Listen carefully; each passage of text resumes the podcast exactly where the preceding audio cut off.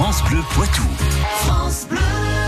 On raconte l'histoire, l'histoire de la Vienne et les deux Sèvres sur France Bleu Poitou, les histoires du Poitou tout simplement de Patrick Citeau. Patrick Citeau, il lève le rideau sur l'histoire de Chiché, c'est en Deux-Sèvres, commune où une pièce de théâtre est organisée ce week-end. Ce samedi à 20h30, vous pourrez en effet assister à une des représentations de la pièce interprétée par les amis du théâtre de Chiché. On choisit pas ses vacances, illuminera ainsi votre soirée à quelques jours des congés et des fêtes de fin d'année. D'accord, et où se situe Chiché la commune est à 12 km de Bressuire et 20 km de Partenay, les deux sous-préfectures du département des Deux-Sèvres.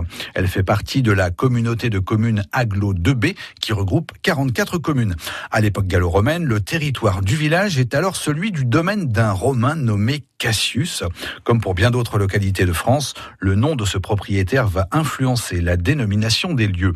Un peu plus tard, on retrouve ainsi le village sous le nom Cassicum.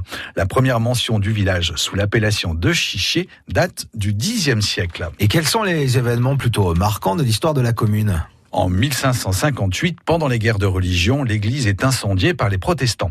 Près de deux siècles plus tard, les guerres de Vendée vont à leur tour marquer l'histoire du village. De nombreux habitants prennent alors le parti des adversaires de la Révolution la réponse est sans merci. Chiché subit la répression des troupes d'un général révolutionnaire, le terrible Westermann. La commune est ainsi incendiée le 1er juillet 1793. La population est également sévèrement réprimée.